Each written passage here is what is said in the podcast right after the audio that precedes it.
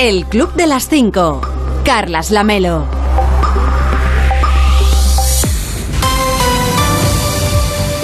¿Qué tal? Muy buenos días. Son las 5 de la mañana, son las 4 en Canarias. Ya es 6 de mayo. Quedan 239 días para llegar, para 209 días para acabar 2022, 86 para el próximo 1 de agosto, por si a usted le interesa el dato. Y hoy va a salir el sol, bueno, en realidad quedan 236 eh, días, como les decía.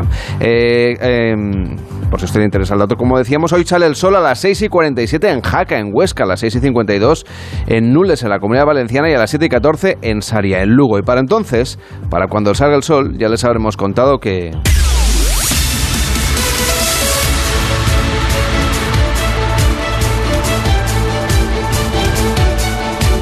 Ya les habremos contado que el G7 aprueba nuevas sanciones a Rusia y se compromete a dejar de depender del petróleo y del gas ruso. Juan Carlos Vélez, ¿cómo estás? Buenos días. ¿Qué tal? Buenos días. Y mientras la Unión Europea sigue sin consensuar el sexto paquete de sanciones porque el acuerdo sigue bloqueado fundamentalmente por los gobiernos de Hungría, de Eslovaquia y también de la República Checa, reticentes o incluso contrarios a cortar del todo las importaciones de hidrocarburos. Rusia celebra hoy su Día de la Victoria de la victoria frente a la Alemania nazi en 1945, lo hace con un desfile militar en Moscú, que no de la victoria contra, eh, sobre Ucrania, porque su ejército sigue sin conseguir los objetivos militares que se marcó Vladimir Putin cuando hace 75 días, en el día de hoy, ordenó la invasión de Ucrania que dio comienzo a esta guerra. Kiev denuncia que el ejército de Rusia ha matado al menos a 65 personas este fin de semana en el bombardeo de una escuela en Lugansk, en la región del Donbass.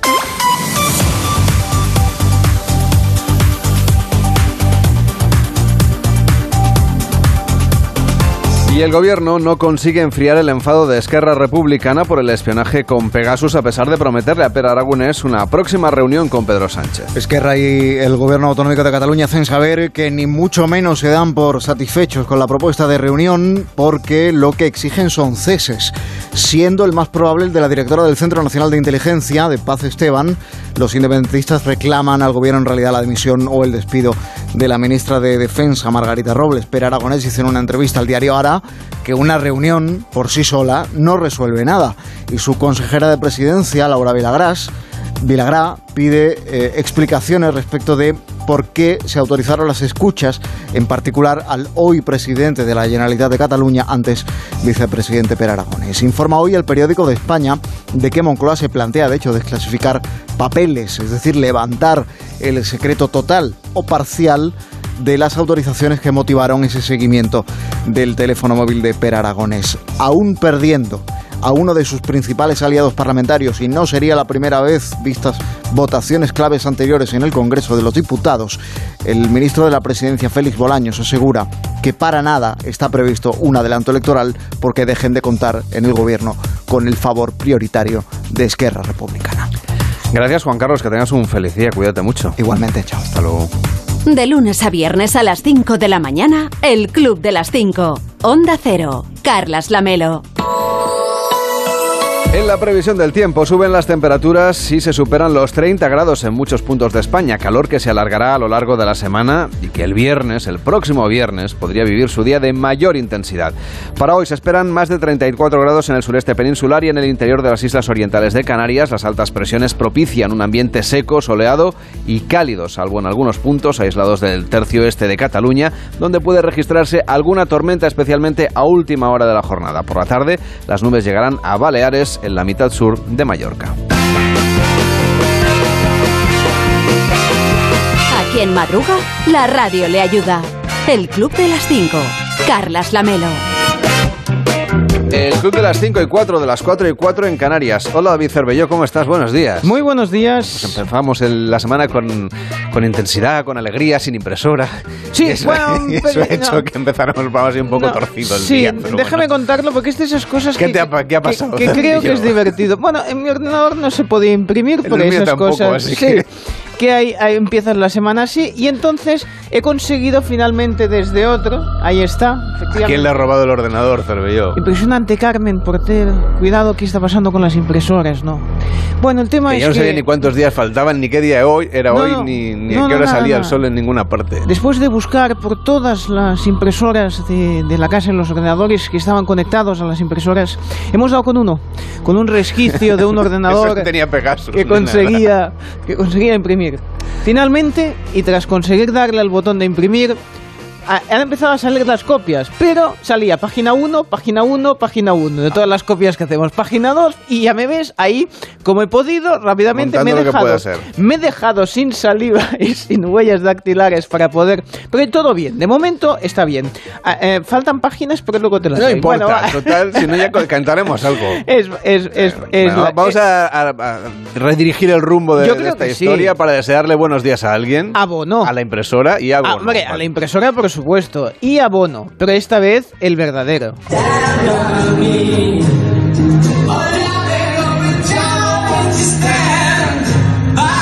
En este caso ha sido, ha sido Bono, pero el de U2, eh, eh, no eh, eh, eh, Bono. El tema es que mm, ha sido en, en un concierto, en un improvisado concierto en la estación de metro de Kiev.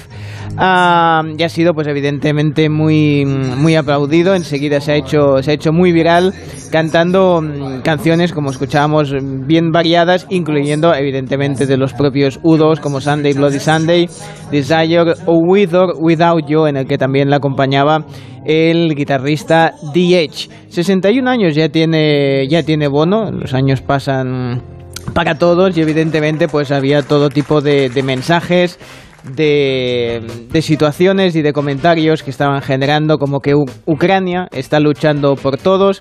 Decía, el pueblo de Ucrania no solo está luchando para su propia libertad, está luchando para todos los que amamos la libertad. Rezamos para que pronto disfruten de un poco de esta paz. Bueno, evidentemente pues este, este concierto pues ha sido lo que decimos, muy viral y se está comentando y se están compartiendo las imágenes por todas las redes sociales.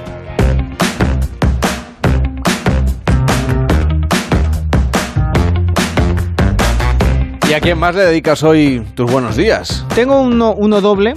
Eh, para empezar a Chanel, ¿cómo no? A ver, estamos en la semana ya de, De Eurovisión. de verdad. Eurovisión. Entonces yo creo que hay que ir dando... un Cada poco- día vas a contar algo, un, ¿no? Un, un poquito sí, un poco de vidilla, así que sí que iremos dando. Y en este caso se ha hecho, mm, se ha compartido mucho en las redes sociales una mm, reacción muy natural que ha tenido Chanel cuando en estas mm, interminables ruedas de prensa en que hacen, porque claro, todos los países quieren ir preguntando, claro, tú imagínate que vas a dar una rueda de prensa.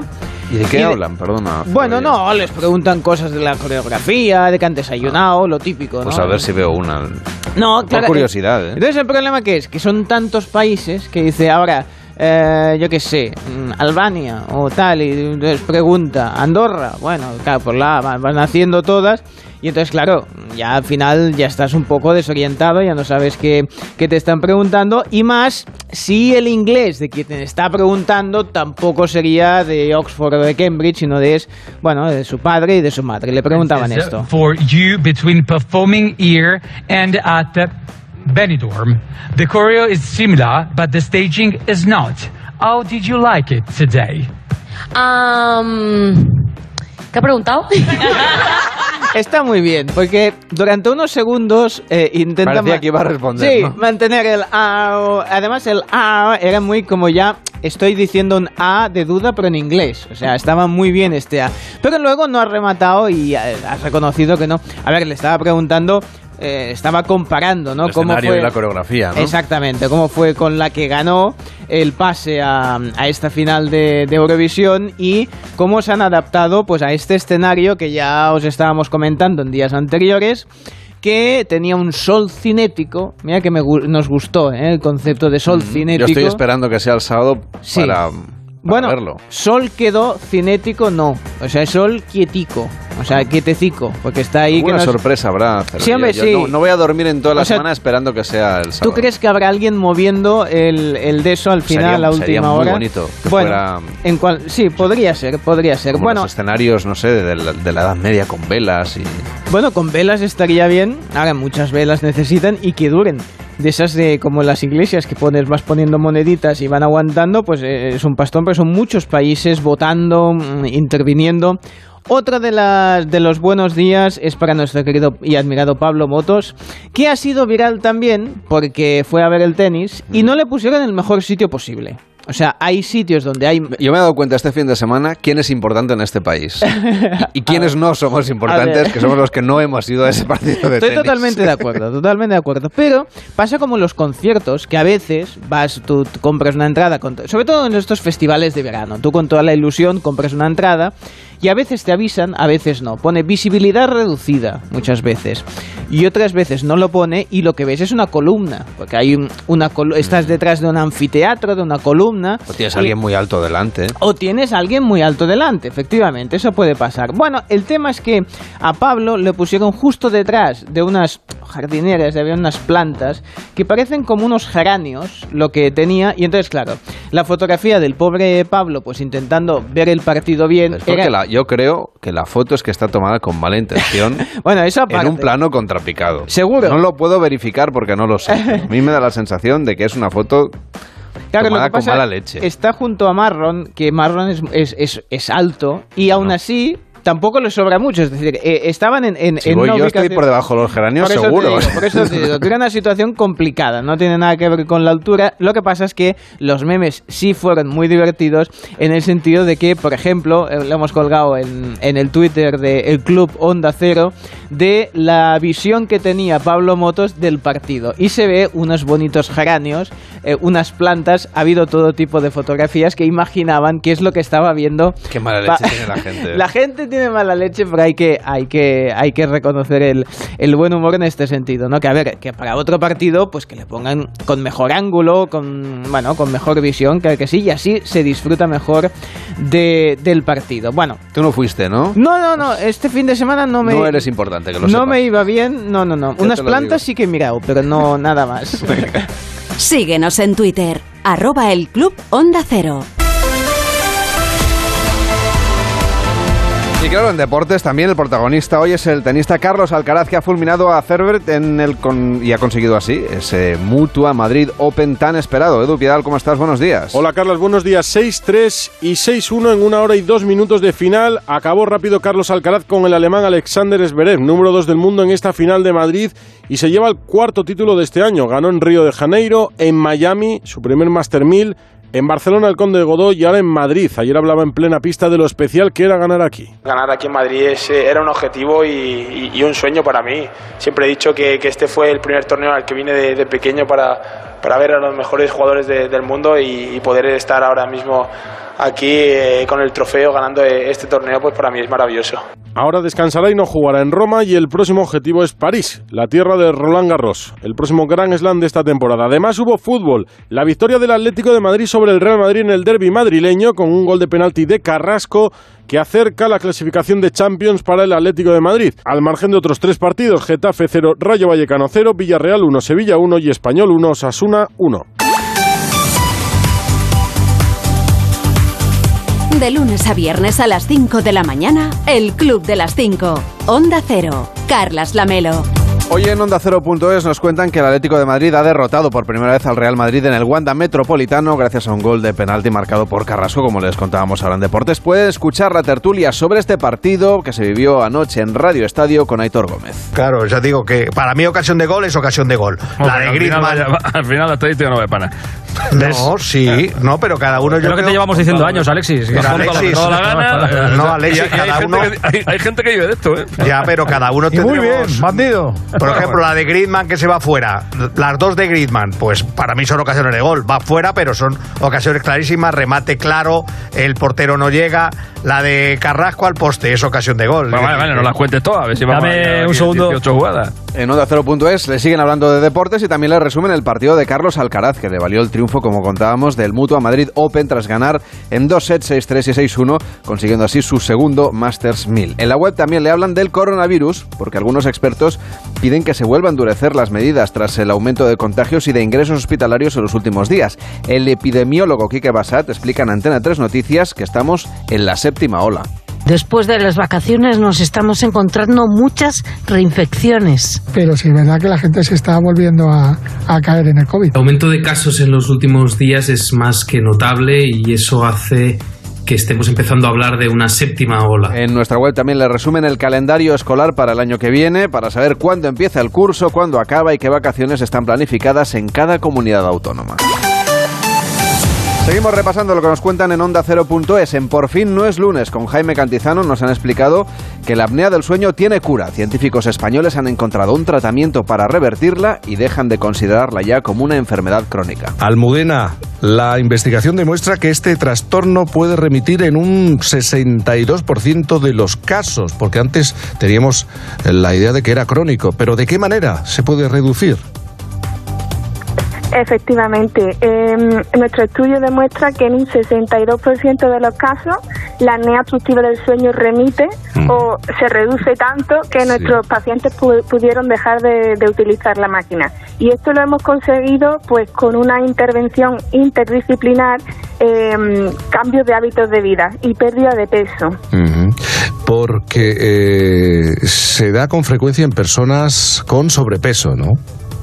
Efectivamente, sí. Eh, la causa principal de la apnea del sueño es el sobrepeso, la obesidad y los hábitos de vida no saludables, como pueden ser pues sedentarismo, una dieta hipercalórica, el consumo de alcohol y de tabaco y una baja higiene de sueño. En Onda 0.es también le explican que ya han pasado nueve meses desde que los talibanes tomaron el control de Afganistán. Desde entonces han sido muchas las medidas restrictivas que las afganas han sufrido y ayer llegó una nueva. El burka será obligatorio en lugares públicos para todas las mujeres y niñas. En nuestra web también le avanzan que hará Emmanuel Macron en sus primeras horas como presidente recién investido de Francia en su segundo mandato. Hoy visitará el Parlamento Europeo en Estrasburgo para el cierre de una conferencia sobre el futuro de Europa y por la tarde visitará Berlín, donde será recibido por el canciller Olaf Scholz en un encuentro que ya es tradicional entre ambos países cada vez que hay un nuevo canciller y que reforzará la importancia del eje franco-alemán. En la web también le explican que Alberto Núñez Feijóo será senador por designación autonómica para tener una plataforma desde la que encararse con el presidente del gobierno Pedro Sánchez. Feijóo ocupará la vacante que dejará el senador Juan Serrano, que hoy renunciará a su cargo como senador. En Onda 0.es también puede leer la última hora sobre la guerra en Ucrania, los últimos bombardeos y el discurso de Vladimir Putin en la Plaza Roja de Moscú en el aniversario de su triunfo sobre el nazismo van a protagonizar la actualidad de la jornada de hoy. En su discurso nocturno de esta pasada noche, el presidente ucraniano Volodymyr Zelensky ha acusado a Rusia de haber olvidado todo lo que era importante para los vencedores de 1945 tras el ataque a una escuela que servía de refugio en aquel país. Y en Julia en la Onda, con Julia Otero, Ana Vega, la Vizcayén, les hablaba el viernes de las dietas. Por ejemplo, la de Kim Kardashian para ponerse el vestido de Marilyn Monroe. Bueno, seguro que habrá mucha gente en casa que mm, si no se ha enterado ha sido porque no ha querido realmente, porque se ha hablado por activa y por pasiva de la famosa Kim Kardashian y del vestido que lució el otro día en la gala Met, que es una gala de la moda especial que se hace en el Museo Metropolitan de Nueva York, y fue el lunes pasado. Y entonces ella se puso un vestido que es una pieza de museo y una obra de arte. Prácticamente fue el vestido que llevaba Marilyn Monroe cuando cantó el famoso Happy Birthday eh, a el presidente Kennedy en 1962. Es un vestido mu- bueno pues muy ajustado, como de color carne con pedrería, muy bonito. Que prácticamente, ¿Qué es lo que iba- prácticamente iba desnuda, ¿no? Es maravilloso. Bueno, no, lo que, lo que pasa es que es, es eso, es como, como una funda, por así Sí, decir, sí. corporal, es Mm. muy sexy, muy, muy, a la vez elegante. La verdad es Mm. que es muy bonito. ¿Qué es lo que pasa? Bueno, este es, el- todo el este es el momento, este es el momento, seguramente. Si alguien no lo recuerda, como el sonido es tan evocador, igual ahora que la escuchan ya la están Sirve viendo para- también, ¿eh? Sirve para ti también, Julia. Sí. sí.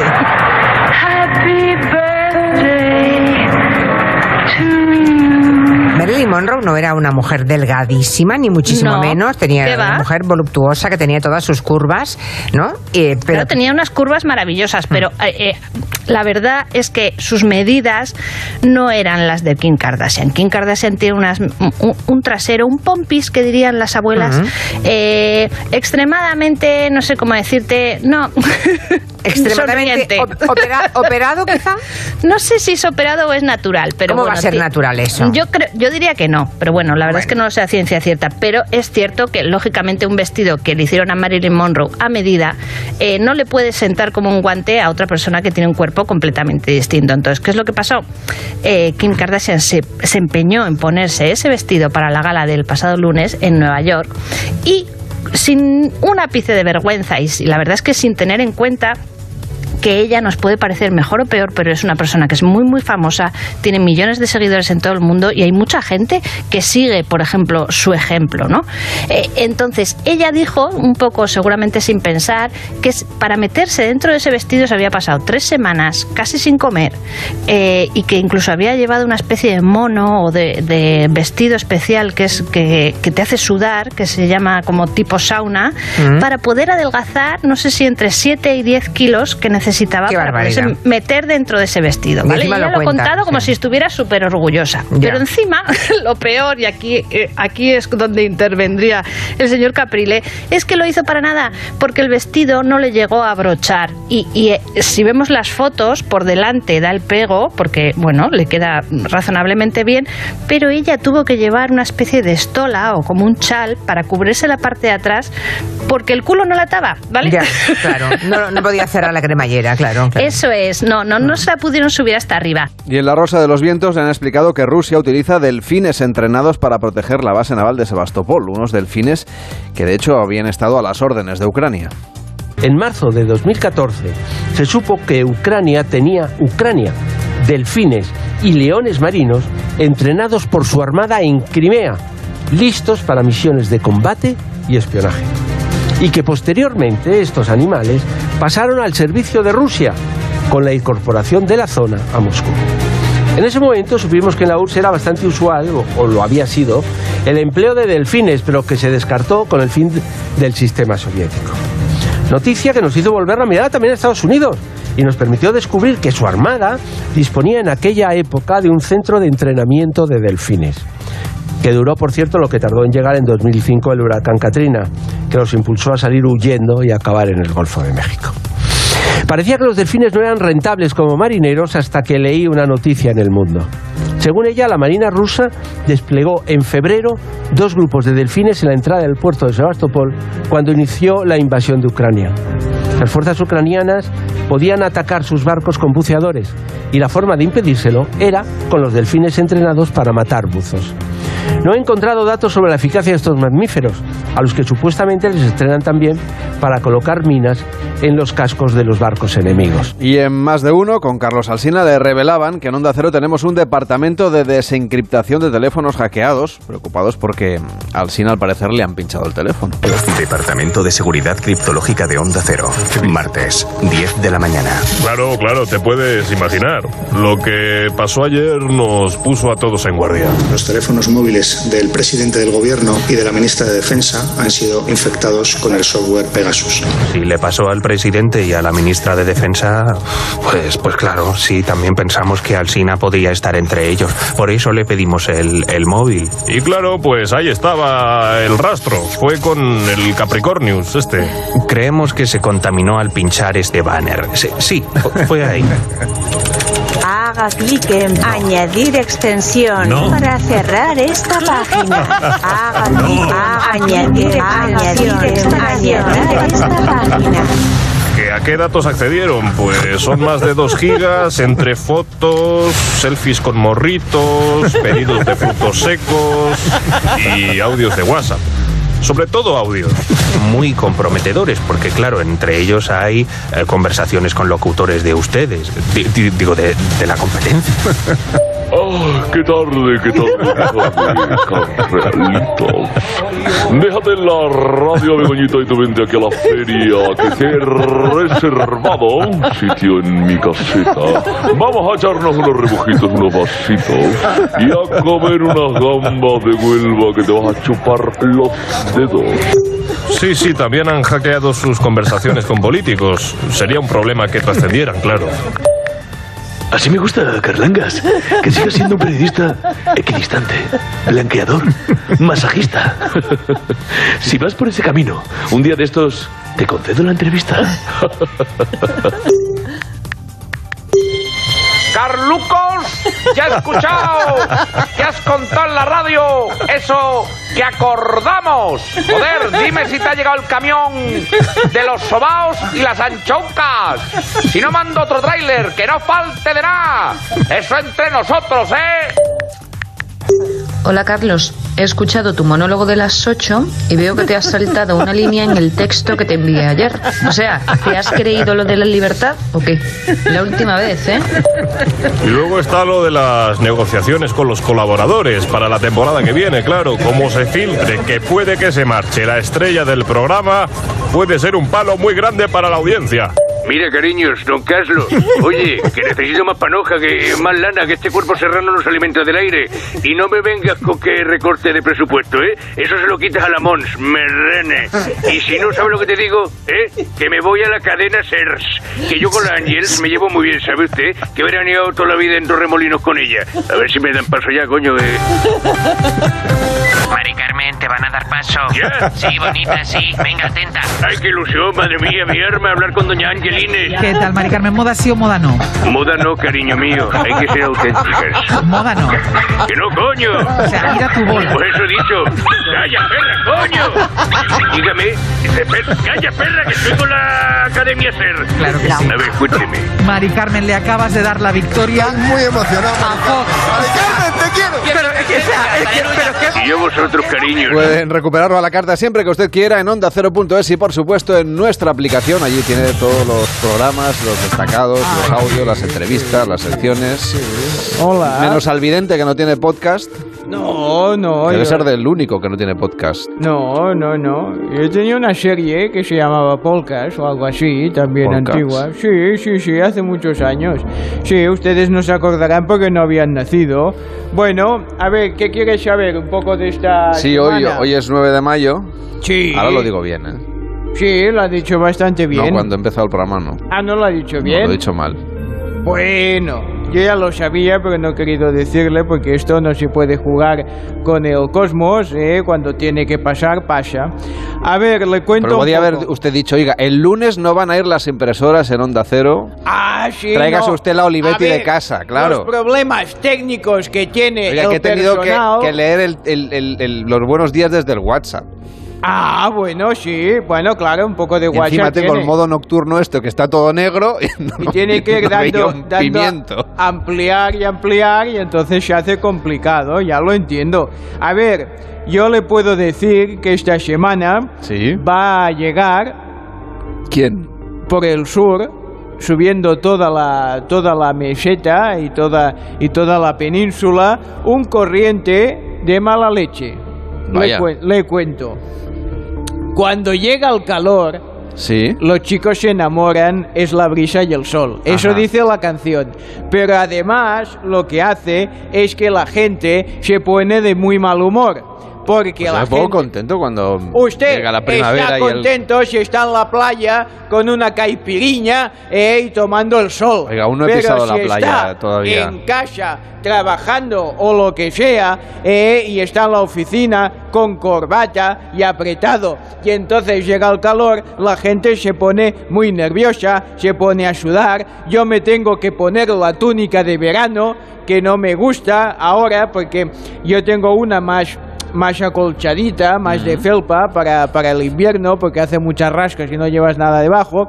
Y la, la otra es más fresquita, más, más Y suavecita. no le gusta a usted la túnica de verano. No, porque me voy a poner la de verano y de golpe va a venir un día, uy, llega una cosa de estas, eh, que viene el frío otra vez, y venga a poner la, la de invierno en la de verano. Bien, ya está. Ya, se ha desahogado usted. Sí, un poquito. 9 de mayo, el número de la suerte es el 9. Ah, ¿eh? eso está bien, eso lo tenía claro, ¿ve? Sí, sí, sí. Los puntos fuertes para un eh, nacido en un día como hoy, donde ha nacido gente importante que la conocen en su casa, pues son honestos, protectores y son justos. ¿Eh? Bien. Los puntos débiles que tienen es que son implacables, puritanos y fantasiosos. Un consejo que nos dan es que procure controlar su genio. No sé si me lo dice a mí o lo está Bueno, diciendo. de momento usted muy controlado hoy no lo ha tenido, ¿eh? No, porque visto ahí muy furibundo con lo de la túnica. Empiezo la semana, me están preguntando todos, ¿qué va a hacer Chanel eh, en Eurovisión? Yo Ah, de claro. Ponerse, pues en poco... ¿Qué va a pues, hacer? Y eso digo yo, va a cantar. Sí. Lo que queremos saber es la clasificación. Yo la daré en este programa. ¿En serio? Sí. Pero el viernes, Con ¿no? todas... Claro. Ah. A ver, no, la voy a No, decir vamos, ahora no, que digo me porque hay que, hay el que hacer resto. como en la televisión, ir lanzando ahí el anzuelo, ir El calentando anzuelo. el, Ya le lanzaré el el anzuelo. ambiente, Que no me dará generando tiempo. expectativa. Sí, ya le genero. Déjeme hacer la meditación que no me da tiempo. Venga. Las personas suelen gritarse unas a otras cuando están lejos. El Club de las Cinco. Carlas Lamelo.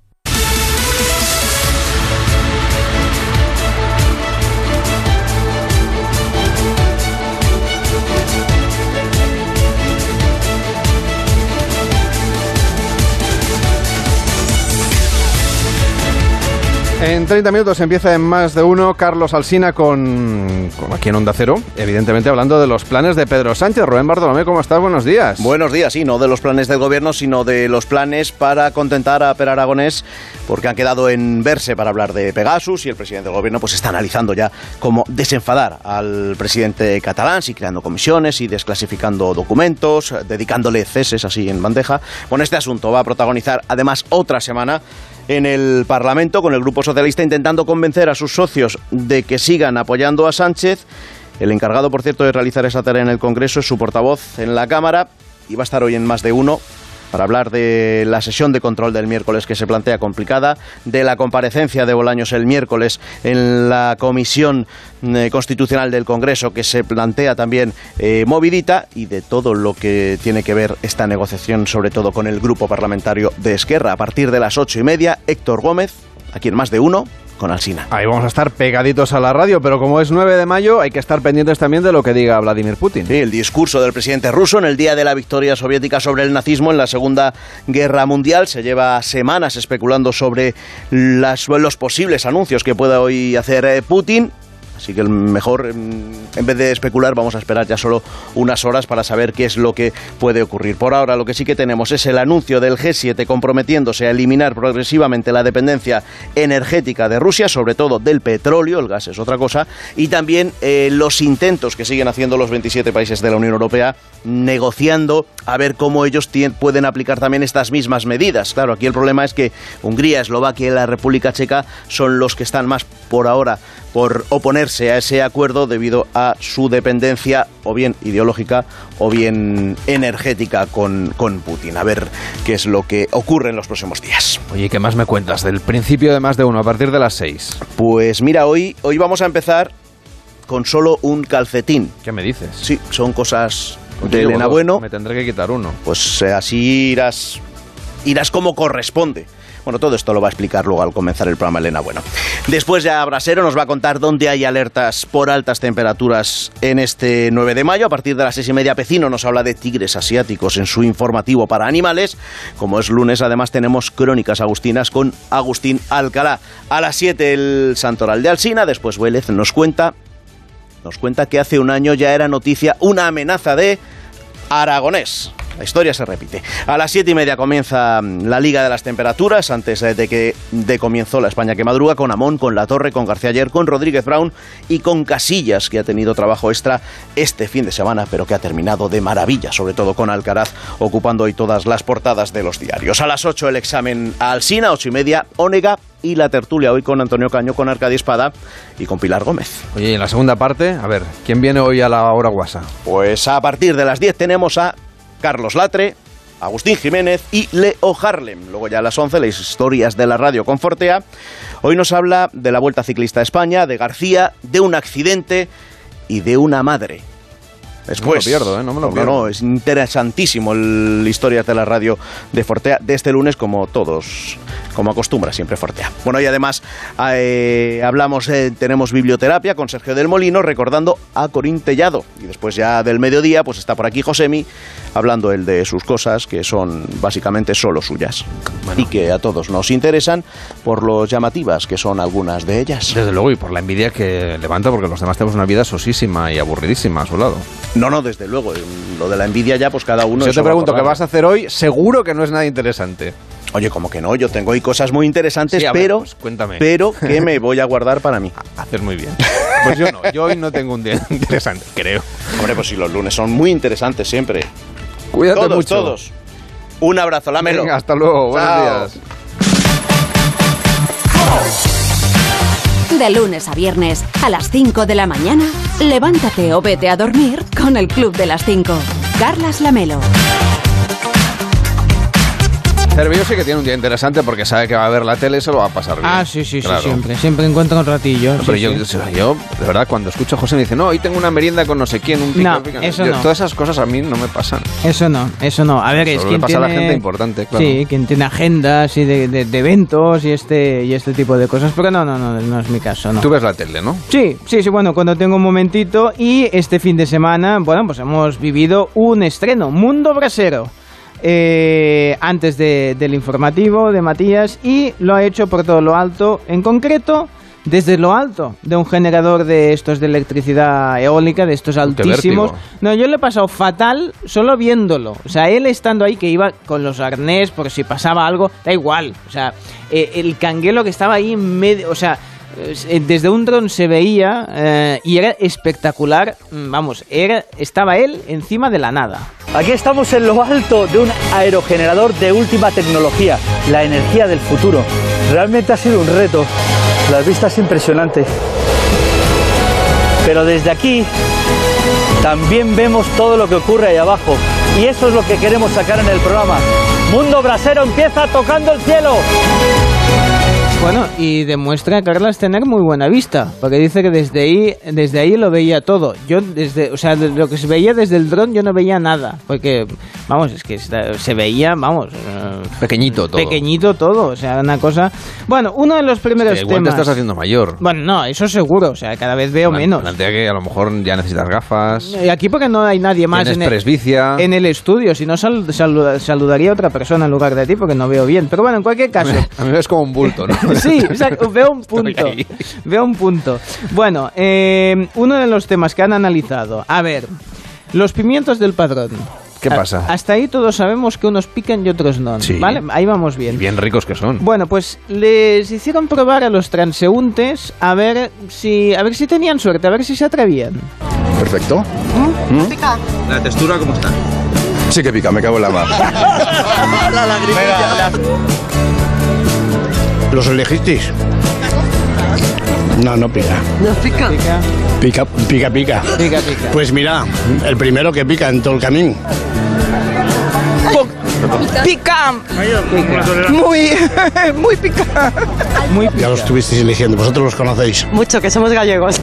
Fíjate cómo había uno que era, que era avispado. Dice, a mí no me la coláis. Vosotros los Sabéis sabéis... los que pican y los que no. Sí, y me habéis puesto un plato de Hay lo... todo de- tipo de teorías sobre eso, que si Bueno. el tamaño, que si el color. Algo vamos a saber ahora porque eh, todo esto reconocieron la trampa que les hicieron y a ver si aprendíamos un poco a diferenciarlos. Sí, sí, había truco, pobrecillos.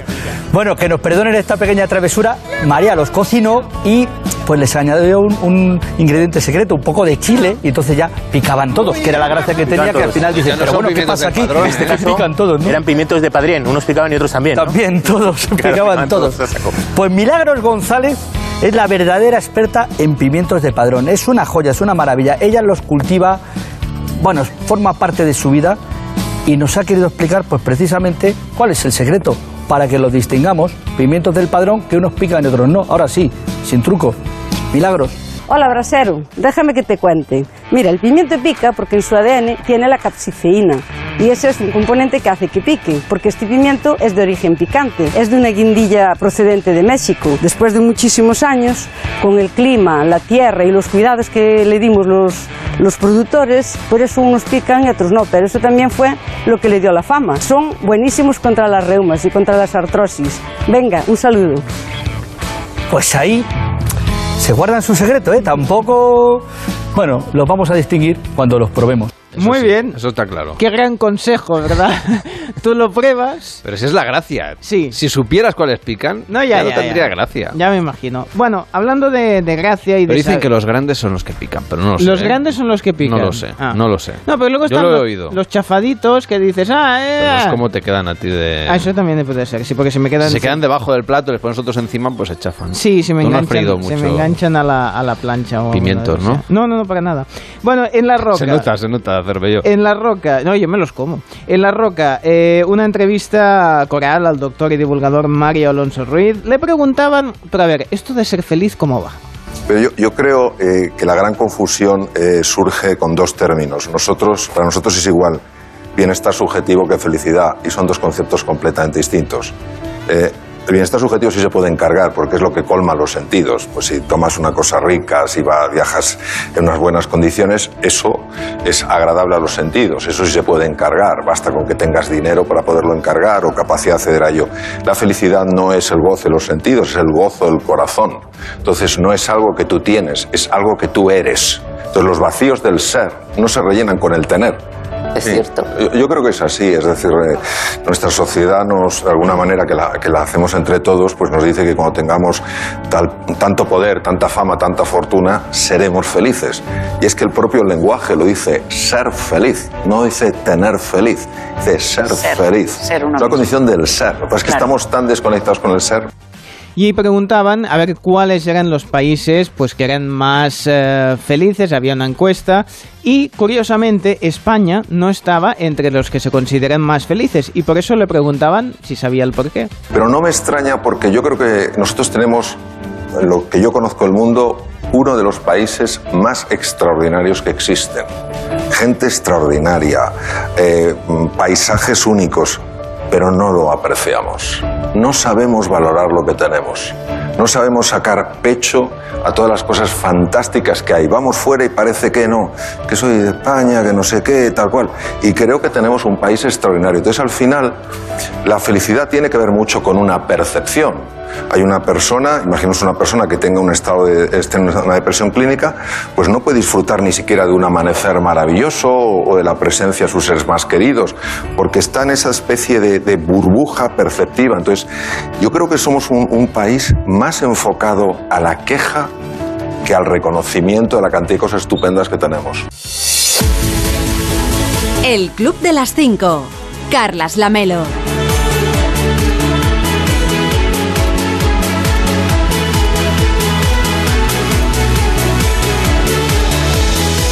Estamos en el Club de las 5, de las 5 y 41, de las 4 y 41 en Canarias. En este Club de los Imperfectos hoy queremos hablar del síndrome del impostor. Se describe así cuando una persona pues, deja de evolucionar profesionalmente porque cree que no es merecedor de la posición que ocupa. Y mucho menos de una de mejor, claro. Acostumbran, no sé, a encadenar formaciones porque creen que nunca están a la altura, dejan de buscar nuevas oportunidades de trabajo, tienen angustia porque creen que sus aptitudes, pues que de alguna manera están menos valoradas, pueden ser descubiertas y poniendo así al descubierto y de manifiesto pues que están trabajando por encima de lo que deberían o de sus posibilidades. Se llama el síndrome del impostor. Y de eso hablamos con Laura Rivas. ¿Qué tal? Muy buenos días. Hola Carlos, ¿qué tal? Laura Rivas acaba de publicar La vida que quiero y entre otras cosas dedicas un capítulo a este síndrome del impostor del que se habla cada vez más, por cierto. Supongo que ya existía antes, pero ahora como que le hemos puesto nombre, ¿no? Sí, efectivamente. Bueno, de hecho, se acuñó el término en, un- en una investigación de psicólogos en los años 70 y se encontró que era algo que sufría todo el mundo, pero en especial el 70% de las mujeres. ¿Me explico? O el, al menos el 70% de quien lo sufre eran mujeres. Entonces, consiste en un bloqueo con el cual tú no te sientes merecedor yo lo defino como un mal que te hace ciego a tu mérito, ¿de acuerdo? Por lo tanto, no ves tus méritos, no ves tus logros, no, no reconoces eh, eso que te ha llevado hasta donde estás y cualquier éxito o regalo de la vida que te dé lo ves como un accidente o fruto del azar, eh, etcétera, y que en cualquier momento se van a enterar de que tú no tienes ni idea de lo que estás haciendo o diciendo. Tiene vínculos, imagino, entonces con la inseguridad. Eh, a ver, está muy vinculado con la inseguridad, sobre todo también con el perfeccionismo, a veces con la eh, parálisis por análisis, tiene o con el merecimiento mismo. Yo creo que es un tema mucho de merecimiento también, ¿no? Entonces hay que hacer siempre un trabajo cuando me encuentro con clientes y clientas que me que identifico con este mal, ¿no? Con el síndrome del impostor. Hay que hacer siempre un trabajo de mostrarles de nuevo esos méritos. A veces estoy hablando con personas que llevan 20 años en un sector y aún no creen que merezcan cobrar ciertos precios por sus um, servicios o no pueden hacerse la idea de que estén en semejantes cargos. Me explico, cuando llevan toda la vida trabajando con esto o la propia experiencia vital justifica, más, más que justifica ese éxito, ¿no? Nos hablas también de esa parálisis de análisis de la que hacía referencia, que es justo el capítulo, además, que hay a continuación en el libro. Explícanos qué es. Bueno, es cuando estás ah, mm, bloqueado por la indecisión. Entonces entras en, tengo que analizar más, tengo que prepararme más, tengo que ver mm, si me espero una semana, tres semanas más o me llega una información más, entonces tomaré la decisión acertada. Y lo que ocurre es que, eh, pues eso, pasa una semana, pasa un mes, pasa un año, pasa una vida y nunca eh, realmente recibes esa información porque es un tema como, es un bloqueo. Lo que pasa es que la gente indecisa se siente o se ve como, eh, bueno, pues racional, mm, tempera, temperada, etcétera, y la gente pasa a la acción o que pasa a la acción se la ve como precipitada, etcétera. Y la información al final o sí, o lo que es la toma de decisión, perdón, al final es una cuestión de información, no de tiempo. No porque yo espere una semana más, eh, sabré realmente más si es una buena decisión eso. ¿Me estoy explicando?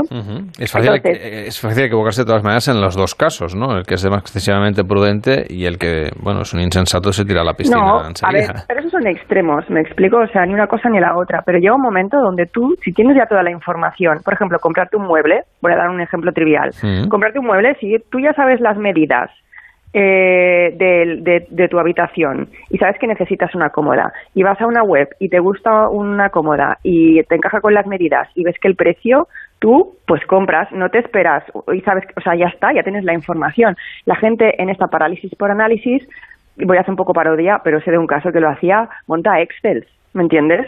Y empieza a hacer un estudio de mercado de, a ver, esta, bueno, no lo sé, medio centímetro más, no es que no sé si me gustará, o sea, es realmente casi patológico, ¿no? Esta indecisión.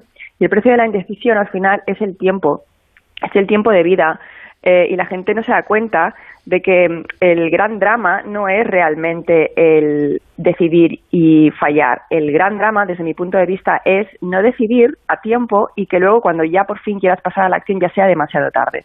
¿Tiene sentido? Y eso llevado, digamos, a situaciones un poquito más importantes y relevantes en la vida que, sea que no sea escoger un mueble. ¿En Casarse. por ejemplo, la, gente mm, va posponiendo esta decisión. Bueno, hay gente que no, no termina de decidir si casarse con quien está viviendo, que dices, bueno, si es que si no quieres casarte con esa persona, ¿qué haces viviendo con él o ella? ¿No? ¿Me entiendes? Es como estás perdiendo tu tiempo y el de ella. No, es que no sé si nos va a ir bien. Bueno, o sea, pero estás intentando ver cosas o estás pidiéndole respuestas a la vida em, que solo verás cuando te pongas en marcha. Es como si quieres ver, si solo ves que te has equivocado de carretera cuando mm, en la bifurcación dices es por la derecha y al cabo de un rato dices, ay, pues no, como que no era por aquí. ¿Y qué haces? Pues retrocedes, ¿me entiendes? Y lo mismo con el ejemplo que daba de casarse. Si estás bien ahora, si eres feliz ahora, eh, y la información que tú tienes ahora es te indica casémonos, el intentar proyectar o, averiguar un futuro de cómo será de aquí 10, 5 años em, e, es inútil porque no tendrás esa respuesta. Porque ahí de nuevo sí que nos falta información sobre el futuro, desde luego. ¿no? no existe, ¿entiendes? Buscamos respuestas en el presente. Y lo mismo con, ¿funcionará este negocio o no funcionará este negocio? ¿O es, el, el, es la carrera correcta o es la carrera incorrecta? Bueno, eso lo sabrás cuando te apuntes en el grado y, y verás si te gusta o no, pero antes es teorizar. ¿Tiene sentido? Es que este es un gran mal y la gente peca de no pasar suficientemente a la acción, ¿sí? Y creo que en la acción está la claridad. En la acción tenemos las respuestas. Y también entender que no pasa nada por equivocarnos y que tenemos gran capacidad de corrección de rumbo. O sea que aunque fallemos, pues tampoco será tan grave, ¿no? No, a ver, yo soy una persona que ha cerrado un negocio, ha tenido una deuda enorme, etcétera, o sea, las, hay, hay baches que afectan, pero tienes la capacidad de remontar. Tienes la capacidad de remontar de un divorcio, la capacidad de remontar de un despido, la capacidad de remontar de eh, crisis en la vida. Lo que pasa que es mejor el arrepentimiento, de- o sea, al menos para mí, creo que es más ligero el arrepentimiento de haber probado algo y haber fallado que el arrepentimiento de no haber intentado algo en mi vida. ¿Tiene sentido lo que estoy diciendo? Yo creo que sí. Entonces, al final, en la vida las cosas se consiguen porque pasamos a la acción. Y lo que me interesa y el trabajo que hago en el libro, en la vida que quiero, es desbloquear esa acción. Porque entonces creamos los escenarios que propician que lo que queremos se den. Pero en el, en, en el parálisis por análisis, eso no se va a dar nunca. Pero hay decisiones, y supongo que la gente cuando va a consulta te lo dirá, Claro. eh, son más difíciles de, no sé, por ejemplo, si uno se divorcia, bueno, se puede volver a casar, es cierto, pero si uno decide cambiar de empresa y luego está arrepentidísimo, pues eso le va, eh, según qué edad y en según qué contexto, va a ser muy difícil. Si uno piensa, me, me acojo al plan de prejubilaciones o no de mi empresa, pues como Sí. una vez te, te acoges, pues ya estás prejubilado. Y eso sí que es de aquellas cosas que no tiene tampoco que eso no mucho es marcha revocable, atrás, sí, sí. Eh, bueno, para eso en el, en el libro hago mucho hincapié en un trabajo de introspección para que tus decisiones estén alineadas con tu ser esencial. Es el gran protagonista del libro. Para que entonces eh, esas decisiones realmente sean las que te lleven a esa vida que tú quieres. De ahí el título del libro. ¿Me explico? Eh, y no basan, y no basar tus decisiones en las expectativas de fuera, lo que espera la gente de ti, lo que se espera a estas alturas de la vida, sino lo que a ti realmente te va a hacer feliz. Entonces, si tú, yo no estoy diciendo ahora, venga, pasa la acción, toma una decisión, pam, pam, no lo pienses. No, estoy diciendo que valora, pero que llega a un punto donde se, es- eh, se cronifica el tema y ya no se avanza, no, no recibimos nueva información. Ya está.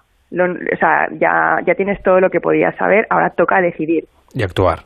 y actuar. Planteas Exacto. mucho en el libro que nos preguntemos qué es lo que realmente queremos y, y- y sorprende mucho que no nos conozcamos a nosotros mismos.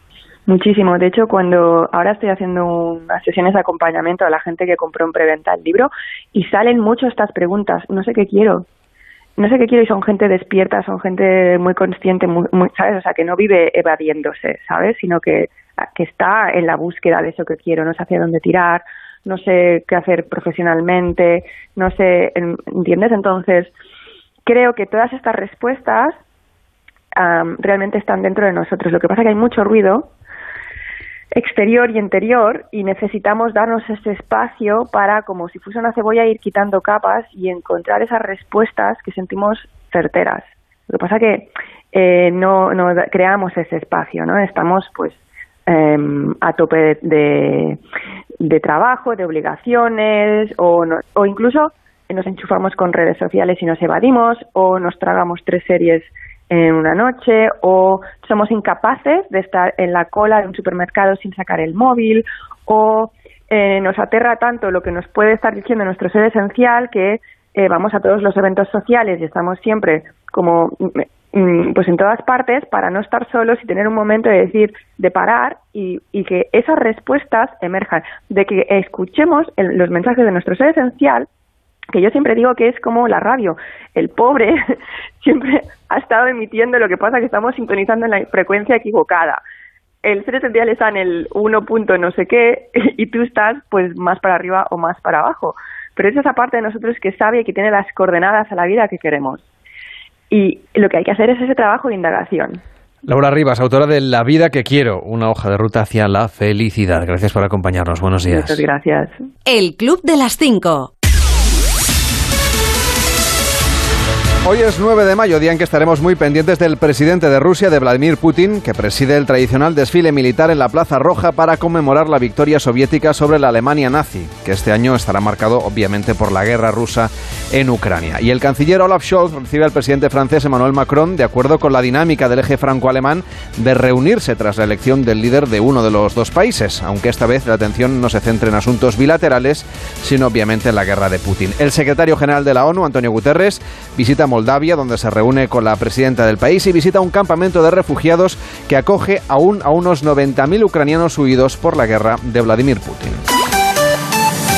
Seguimos repasando en el Club de las 5 lo que hoy va a ser noticia, por ejemplo, el acto institucional con motivo de la celebración del Día de Europa, que por primera vez se conmemora en el Senado. Además, la ministra de Sanidad, Carolina Darias, presenta el teléfono 024 de ayuda a las personas con riesgo suicida. Y hoy será la décima y última sesión de las programadas en la Comisión de Investigación del Ayuntamiento de Madrid por el presunto espionaje a la presidenta regional Isabel Díaz Ayuso. Además, el Tribunal de Apelación de París pronuncia su fallo sobre el juicio contra el ex primer ministro François Fillon por los empleos supuestamente ficticios de los que se benefició su mujer en particular. Y los amantes de la astronomía estarán muy pendientes de la rueda de prensa que ofrece hoy la NASA para explicar la preparación de las operaciones científicas del telescopio James Webb. En deportes el protagonista es Carlos Alcaraz, el tenista del momento. Edu Pidal, buenos días. ¿Qué tal, Carlos? Buenos días. Solo tiene 19 años, acaba de ganar su cuarto título en 2022, es uno de los candidatos para ganar en Roland Garros el próximo Gran Slam de la temporada, pero aún así Carlos Alcaraz parece que tiene los pies sobre la tierra. Sí, eh, millones de horas de trabajo, eh, sacrificio eh, y sobre todo pasártelo bien. Buscar un, entorno bueno que, te divierta jugar al tenis, que no sea una que no sea obligatorio para ti jugar, a, jugar al tenis, eh, disfrutar, pasártelo bien y, y, por supuesto trabajar duro. Era Carlos Alcaraz hablando en plena pista después de ganar ayer en la final de Madrid del Master 1000 que se juega aquí en nuestro país 6-3 y 6-1 antes Berev en la final después de haber derrotado a Djokovic en la semifinal y a Rafa Nadal en los cuartos de final. Ahora ha anunciado que en el próximo Master 1000 no jugará en Roma y competirá ya en la tierra batida de Roland Garros, el próximo Grand Slam. Además en fútbol, victoria del Atlético de Madrid en el derby ante el Real Madrid 1-0 con un gol de Carrasco de penalti. Cholo Simeone. Todavía quedan tres partidos por delante. Está claro que todos van a competir por llegar al objetivo y no va a ser simple. Fue un derby distinto, Carlas, porque el Real Madrid, ya campeón de liga, desaprovechó la primera mitad que fue entera del Atlético de Madrid, que tuvo muchas más ocasiones. Mejoró en la segunda también con los cambios, pero el Atleti hizo lo suficiente como para haber ganado el partido y haber pasado menos apuros. A partir de ahora, el Atlético tiene el camino ya más allanado de cara a la clasificación para la Champions. El Real Madrid sigue teniendo el objetivo en el horizonte de la final de la Champions el próximo 28 de mayo frente al Liverpool. Se jugaron otros tres partidos ayer en Primera División, tres empates. Getafe 0, Rayo Vallecano 0, los dos equipos con los deberes hechos. Villarreal 1, Sevilla 1. También el Sevilla parece que tiene la clasificación lograda. El Villarreal estará en Europa y Español 1, Osasuna 1. Y en Fórmula 1, Gran Premio de Miami, victoria para Verstappen. Segundo ha sido el Ferrari de Leclerc. Tercero, Carlos Sainz, que pudo subirse al podium. Y noveno, el asturiano Fernando Alonso. El Club de las 5. Carlas Lamelo. Y hoy se estrena en Movistar Plus una trama de ciencia ficción con un extraterrestre. Llega El hombre que cayó de la Tierra. I saw something. Que cayó a la Tierra, en realidad, Cervelló. Sí, sí, sí, sí, sí. Bueno, y, y sigue vivo, ¿eh? en cualquier caso, porque si cae desde muy arriba. Bueno, está basada en la novela de, de Walter Tevis y, bueno, un poco la icónica pues película de David Bowie, ¿no? En este caso, Thomas, una, un alien, un alienígena, que viene a la Tierra en busca de agua. No es que de, este, estuviese de camino y voy a por un vasito, tendría un vasito de agua, que ahora obligan, ¿no? Que puedes pedir un vaso de, de, agua y tal, del grifo. El tema es que, bueno, un poco también como los de V, pues necesita el agua para su planeta, pero bueno, en principio viene en son de paz. Eh, va a tener que va a entrar en, en, contacto con una con una con una chica en este caso Mary que eh, bueno, pues tiene sus problemas, también es... eh, o sea, se van a encontrar, digamos que ellos dos se van a encontrar, él tiene su familia en su planeta, que los están esperando, ella puede ser clave para que se salve el planeta, el agua, el planeta Tierra, nos salvemos todos. Son 10 capítulos, a ver, yo os animo a que, a que la veáis, tiene, tiene un poquito de humor, tiene, bueno, tiene acción. Yo, yo la voy a ver, yo la voy a Tú eres ver. muy de extraterrestres. Yo soy muy de extraterrestres Claro. y del Muy agua. entusiasta de los Con lo cual, sí, con lo cual ya me, ya me parece bien esta, esta serie que, que ¿Toma promete. café el extraterrestre? Eso no, sabemos. hombre, viene a por agua. Ah. Mm, algunos cafés son más agua que café, también te lo a digo. ver este qué tal te sale, a ver. Vamos a ver, vamos a ver este café, va, venga, a ver si A ver si tienes suerte hoy. hay que empezar en La semana pasada no iba a la cafetera eh, y esta Sí. no va a las impresoras. Bueno, claro, siempre hay algún día. Ah, Las impresoras ahora hacemos un reinicio y funcionarán. A ver si van a querer también ir con monedas la- las impresoras. verás pues según quién, pues se dejaría Sí, una pasta. Sí, sí, no sí, voy a decir nombres. A ver, no vamos a tomar un café. Vamos, vamos allá. Bueno, yo uno, uno largo, que, que ahí estamos empezando la semana. Bueno, pues te, te cuento que The Rock, pero no Dwayne Johnson, ¿eh? sino el diamante blanco más grande del mundo y también el Red Cross, salen a la venta y atención, podrían alcanzar la cifra de 28 millones de euros. Bueno, no está mal. Con la paga extra te lo pagas, te yo. Sí, la paga extra de, me- de- de medio país, quiero decirte. ¿eh? Si juntamos todos los españoles las pagas extras, pues igual eh, llegamos a, a todo eso. Bueno, es la primera vez, dicen que en una, en una subasta se subastan en total 200 quilates, ¿eh? o sea que estamos hablando de una subasta de una subasta de peso, ¿eh? 228,31 quilates. Bueno, de ahí el precio, yo no entiendo de esto, pero me imagino que, bueno, si encontráis una piedrecita, oye, mirad que no sea un- uno de estos que vale una pasta. ¿Tú querrás subastarlo, Cervello? Hombre, si encuentro una si piedra, sí. Sí, sí, sí, sí. Cuídate mucho, algo. volvemos mañana. Ahora empieza más de uno en Onda Cero con Carlos Alsina.